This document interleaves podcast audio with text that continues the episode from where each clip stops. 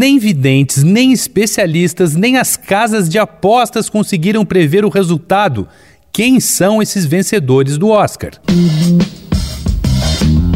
Dois pontos. Uma conversa sobre quase tudo com Daniel Almeida.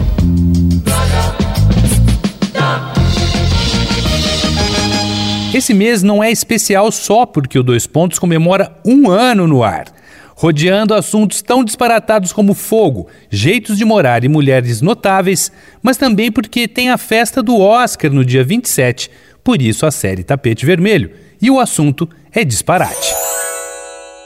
Nenhum prêmio tem uma equação matemática para se obter um resultado, tudo bem.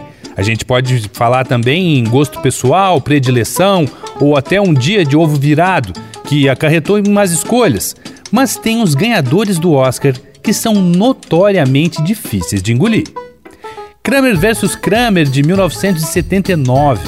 Dramalhão, Tribunal, tal, Dustin Hoffman e Meryl Streep são um casal que se separa e disputa a guarda do filho.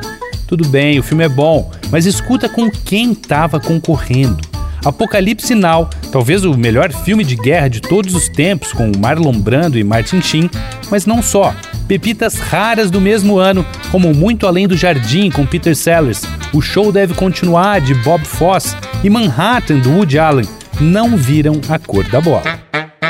Crash de 2004. Na história, depois de um acidente de trânsito, pessoas de diferentes origens étnicas e classes sociais de Los Angeles acabam se aproximando. Posso estar sendo injusto, mas só lembro da atuação meio canastrona do elenco todo. O favorito era o corajoso e delicado O Segredo de Brokeback Mountain, com Heath Ledger e Jake Gyllenhaal vivendo uma história de amor entre dois cowboys. Entre os concorrentes ainda tinha o super competente e tenso Munique, do Spielberg.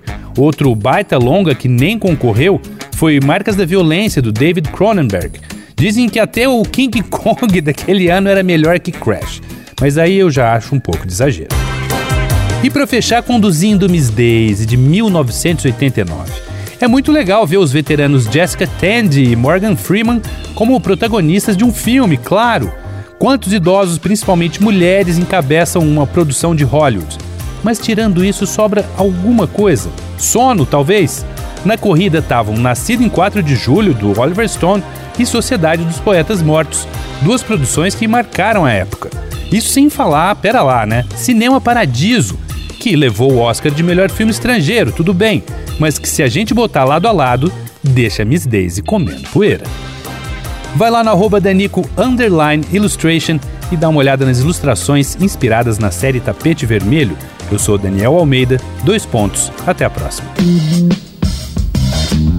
Você ouviu Dois Pontos, uma conversa sobre quase tudo com Daniel Almeida.